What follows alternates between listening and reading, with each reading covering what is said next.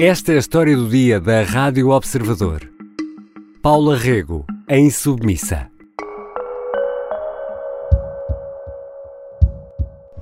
Maria Paula Quaresma Paiva Figueiredo Rego, Willing. Sou eu. São muitos os nomes num só nome, dos quais apenas dois ficaram para a história. Paula Rego. Aqui ouvimos-la em entrevista à TVI, uma figura maior da arte e da cultura portuguesas, mas que teve de sair do país para alcançar o reconhecimento. Paula Rego morreu em Londres aos 87 anos esta quarta-feira, 8 de junho de 2022. A pintora portuguesa é um nome com projeção internacional. Como chegou a este patamar e como ficará na história da arte?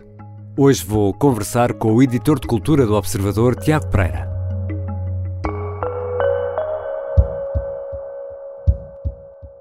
Bem-vindo, Tiago. Olá, Ricardo. Vamos uh, ser aquilo que Paulo Rego não foi. Vamos ser aqui certinhos. Isso vai ser difícil. No alinhamento, começar pela vida antes de irmos à obra. Paulo Rego, Tiago Pereira, nasceu em Lisboa. Nasceu em Lisboa. Este é um daqueles detalhes que se calhar não nos uh, lembramos. Acho que se calhar evitamos pensar nisso, ou o nosso hum. subconsciente faz com que não pensemos nisso, que é eventualmente Paulo Rego terá nascido um dia, não é? é, é parece que há uma memória coletiva que Paulo Rego uh, esteve obrigatoriamente Exatamente. no meio de nós sempre, sempre, mesmo quando nós não estávamos cá, de alguma forma.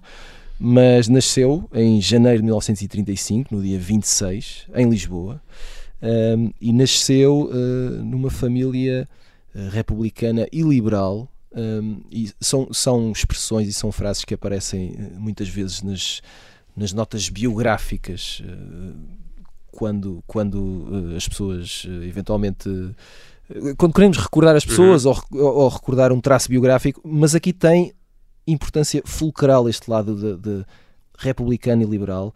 Uh, este aspecto, eu acho que podemos chamar-lhe a filosofia da família, teve depois uma influência decisiva okay. naquilo que viria a acontecer depois uh, na vida de Paulo Rego. Seguindo essa lógica biográfica, estudou num colégio inglês, em Carcavelos. St. Julian's. Exatamente, e seguiu ainda muito jovem para Londres.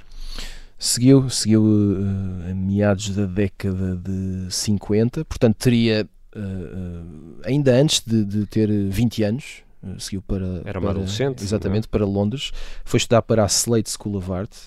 Um, e, e, logo aí foi, foi muito cedo que se fez notar pelo seu talento, foi muito cedo que se fez notar pela sua atitude, pela sua vontade e pela forma como mostrava que havia obviamente uma personalidade a esculpir e a uhum. desenhar, uhum. mas havia um, um, um, desejo. Talvez desejo nem seja, eh, nem seja a palavra certa, porque desejo implica de alguma forma uma consciência absoluta, uhum. não é? Mas uma, uma natureza uh, indisciplinada, no que de indisciplina tem de bom, eh, estamos aqui a falar de criatividade, é acima claro. de tudo isso, uh, e foi nesta Slade School, uh, a Paulo Rico fez questão de dizer várias vezes em entrevistas que ninguém lhe disse, minha menina, uh, vais ser uma artista uhum. e para seres uma artista, portanto agora vais para este sítio estudar. A ideia não foi essa, as coisas aconteceram, Portugal era outro Portugal, uhum. Inglaterra e Londres era uma outra cidade, se, se as distâncias existem pensemos na década de 50. Exatamente, Londres no início dos anos 50 seria muito diferente de Lisboa nos anos 50, ainda mais de um Portugal nos anos 50. É? Totalmente diferente. Uh, o pai de Paula Rego chegou a dizer-lhe uh, este país não é para mulheres. O meu pai, quando eu era tinha 15 anos, disse assim olha, tens que ir embora daqui, isto não é um país para mulheres. De Portugal, vai-te embora. E mandou-me mandou-me embora. Daí é, é, este lado de, de liberal no que de mais uh, no que de liberdade existe aqui, de vontade própria, de seguir um caminho e, e não subjugar a regras que não faziam sentido e que não encaixavam minimamente nos anseios tanto de Paulo Rego como da família. E depois este, o que é incrível é que um, não é incrível, depois vemos as obras e isso faz sentido.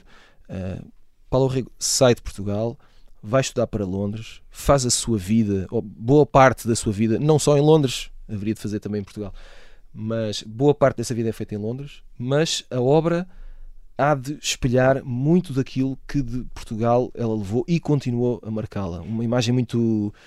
Foi, foi uma imagem decisiva e, e abrasiva, como se um, conseguisse entrar pela pele e ficasse lá, não saísse mais, e ela constantemente levou isso para, para os quadros dela e para a obra dela. Isso, isso é muito interessante porque uh, em 1960 Paulo Arrego pinta uh, um quadro que, que, se tornaria icónico na, na obra dela uhum. e na carreira dela, Salazar a vomitar a pátria. É um marco importante e seguindo essa tua linha de raciocínio, Tiago Pereira, isto ajuda-nos a, a, enquadrar e perceber o percurso que esta artista portuguesa vai ter ao longo da vida eu, eu não diria que é uma prova definitiva de, uh, não sei se lhe podemos dizer, orientação estética e criativa, no que de mais formal isso tem, claro. porque como qualquer artista o faz diferente. Até porque é bem diferente daquilo que ela pinta completo. no final. Exato, é? e, e, isso é, é, mas também é importante para perceber a evolução e de onde ela começa, por onde ela passa e até onde ela chega, não é? Uh, sempre estranho dizer ela, não é uma pessoa qualquer, sou sempre um pouco estranho. Uh, eu, eu acho é que esse, esse, esse momento, 1960, uhum. é sobretudo uma prova de, uh, lá está, de liberdade e de coerência, uh, reforçando esses dois aspectos. Quadro feito em 1960, recusado em galerias inglesas, exposto em Portugal no início da década de 70, antes do 25 de Abril apesar da mudança de nome, teve ali uma pequena teve um trabalho nuance, de maquilhagem é? para o que é obviamente compreensível. Palavra, é? O nome Salazar não aparecia. É? Sim, trocado por S, eh, um verbo que de repente se transforma em inglês, uh, mas o essencial estava lá, que era indicar uma visceralidade impressionante. Hum. E eu acho que a palavra visceral depois há de ser uh, permanente na obra da Paulo Rego. Claro, isto posso ser eu aqui a a, a, criar esta imagem, mas eu acho que é uma imagem que encaixa muito bem. É como se houvesse uma espécie de ligação direta entre o cérebro da artista, não é? Uhum. Aquilo que acontece na tela, uhum. um, e haveria um filtro, mas o filtro seria sempre a decisão criativa, formal e estilística no uhum. momento. Fosse uma coisa mais direta, fosse depois com modelos que ela usou ao longo da carreira, vários modelos, uh, pessoas reais, né, que transformou em, em quadro. Mas aqui está esta esta questão, liberdade, coerência e, e, e, o sentido visceral. E do ponto de vista pictórico, como estivemos aqui, uh, uh, aqui no áudio, não conseguimos ver o quadro, mas é um quadro Sim. se calhar mais difícil de entender uhum. do ponto de vista pictórico. Não é tão figurativo. É? Exatamente, é? e avançamos depois precisamente para uma arte mais, mais figurativa, aquela que está mais presente no nosso uh, imaginário, que naquelas figuras, por vezes fantasmagóricas, consegue transmitir a angústia do universo feminino no mundo machista. A tal frase que o pai lhe disse parece uhum. uh, percorrer aqui também os quadros, não é? Concordo em absoluto, mas Uh, isso, isso, Não é para isso que aqui estás. Não, não, a questão não é essa. Se, se te lembras de estar frente a frente a um quadro uhum. da Paula Rego, compreendes rapidamente e sentes rapidamente todo o universo feminino e tudo o que rodeia a questão de ser mulher e que está naqueles uhum. quadros, mas é impossível, sendo homem, não sentir a obra como coisa tua, uhum. uh, independentemente de género. Dito isto, é óbvio que terá sido uma das mulheres que, de forma mais impactante e, e com mais resultados práticos nas pessoas que testemunharam essa obra, trabalhou sobre o que é ser mulher. Uhum. Uh, quais são as consequências de ser mulher num mundo que é obviamente machista e que o fez com uma força incomparável. É difícil encontrar outra artista que tenha feito isto assim. O ano passado uh, falámos com Paulo Arrego a propósito da retrospectiva que a Tate fez, a maior de sempre. Falámos dentro do possível, foi uma conversa por escrito, foi, foi uma coisa breve. Uh, e perguntávamos uh, a Paula Arrego se ela sentia que revolucionou a forma como as mulheres são representadas e ela disse que nunca tentou mudar a forma como as mulheres são representadas e que apenas pintou as mulheres que conheceu. Uh, isto pode ser entendido como um, uma espécie de humildade, tudo bem, mas também pode ser entendido como a realidade e a visão e, o lugar uh, de, de, de, da vida de Paula Rego estava tão no meio desta realidade uh, que ela, para ela, era só natural e indispensável e obrigatório pintar Uh, sobre mulheres e sobre a condição mulher. E, e, e, sentia uma necessidade também de, de intervenção cívica claro. na defesa das mulheres, claro. nomeadamente a questão do aborto, onde se envolveu de forma muito, muito ativa. E uh, do ponto de vista uh, aqui da, da, arte, mais artístico, um, ela consegue, já aqui aludimos essa, a isso, consegue dar um novo rumo à arte figurativa, assim uma espécie de beleza grotesca na obra de, de, de Paulo Rega, ela consegue dar aqui um novo rumo àquilo que é a arte figurativa? Ela consegue Uh, eu diria que ela consegue fazer uh, quase o um impensável. Se, nós vimos, se virmos, a, uh, por exemplo, um quadro como os quadros Dog Woman, em que ela tem uma mulher que foi. o modelo foi a Lila Nunes, e, e, é uma mulher que está agachada, que está em, em parece que eh, transparece violência, uhum. transparece uh, uma perturbação enorme. A mulher cão era uma mulher velha que vivia numa casa sozinha com os bichos todos dela, com as galinhas, com os gatos, com os, com os cães e com tudo. E depois um dia ouviu uma voz que lhe veio para a chaminé abaixo e diz: Come-os, come-os. Era uma voz de criança.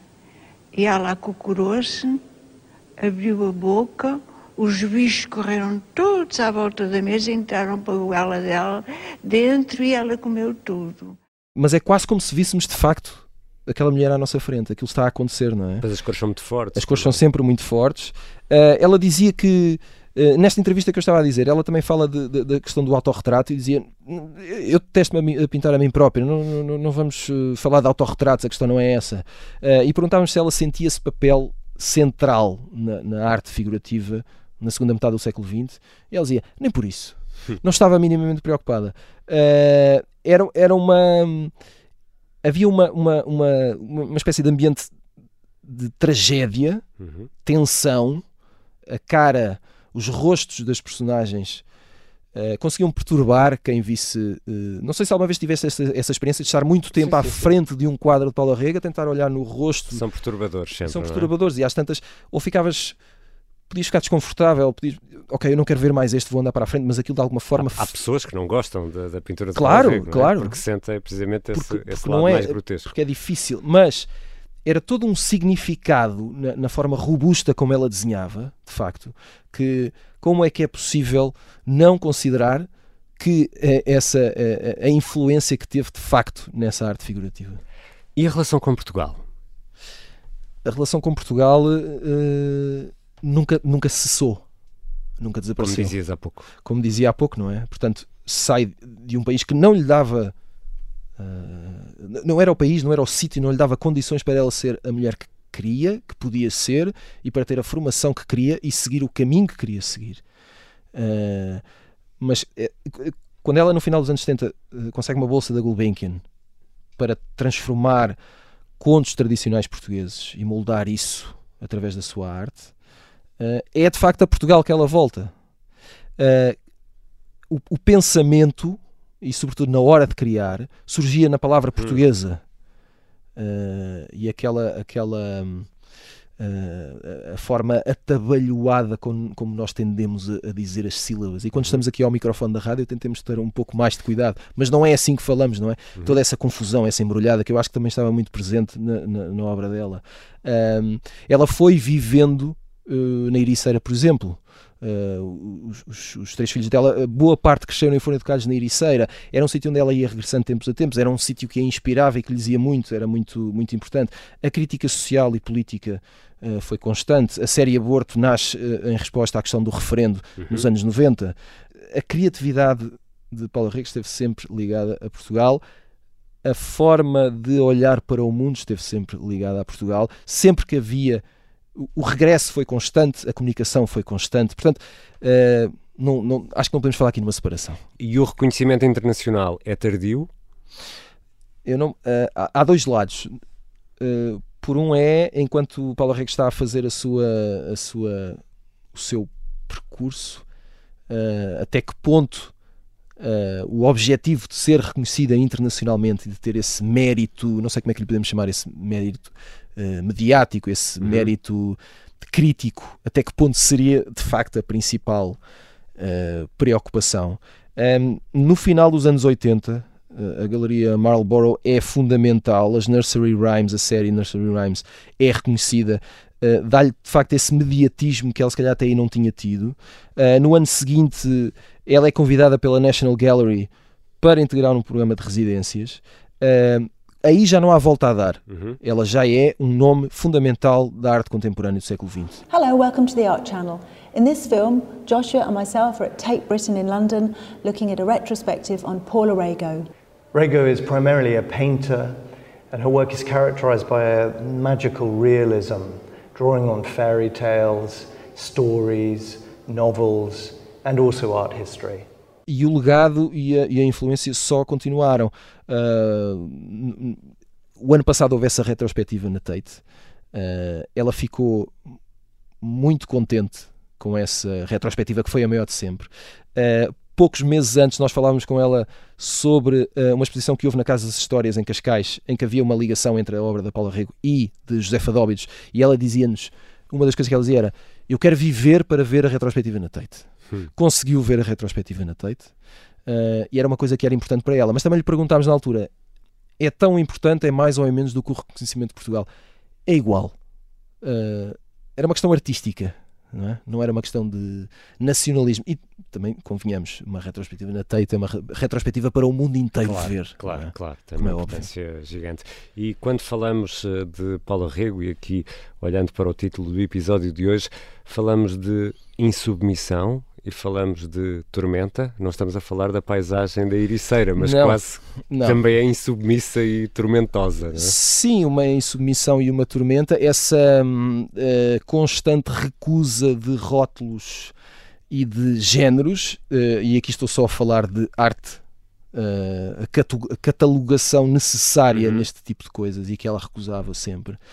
Um, a forma como lidou com o luto do, do seu marido, Victor Willing, e, e como isso influenciou uh, o resto da sua vida, a forma como ela lutou uh, contra a opressão face às mulheres, a, a forma como lutou contra uh, uma, uma espécie de ditadura e de julgamento em relação a questões como o aborto, que foram sempre importantes, uhum. a forma como ela foi afetada por uma depressão profunda já no início do século XX Uh, e, e, que terá feito uma série de quadros e, e uma, série, uma, uma, uma, pintura muito perturbadora que ficou guardada, que ficou fechada, como, quase como se fosse um segredo muito, uhum. muito seu e difícil uh, de, de, de, partilhar. Mas depois havia sempre um outro lado, havia sempre um, uma espécie de lado eternamente criança. Uma, uma, espécie de inocência desconcertante, desconcertante e que eu acho que nos faz pensar sempre que eh, sempre que víamos ou ouvíamos a Paula Rego ou a obra dela ficávamos eu acho que é, era muito imediato pensar quem me dera chegar a esta altura uh, ou ter esta, este conhecimento, esta experiência de vida e manter esta inocência de querer estar constantemente a descobrir. Um, ela fez aquela pintura O Anjo, que é muito conhecida, uma mulher com uma espada na mão. Uh, eu acho que tem um lado tanto de agressividade, mas também de redenção. Obrigado, Tiago. Obrigado. Tiago Pereira é editor de cultura e presença assídua na Rádio Observador. Podemos ouvi-lo no Lado Bom da Vida, no Pop-Up e no Isto Não Passa na Rádio. Esta foi a história do dia. Neste episódio, ouvimos sons de entrevistas de Paula Rego à RTP e à TVI. Participaram ainda neste episódio o jornalista João Santos Duarte e o sonoplasta Diogo Casinha. A música do genérico é do João Ribeiro. Eu sou Ricardo Conceição. A história do dia regressa na próxima segunda-feira 13, porque esta sexta é feriado.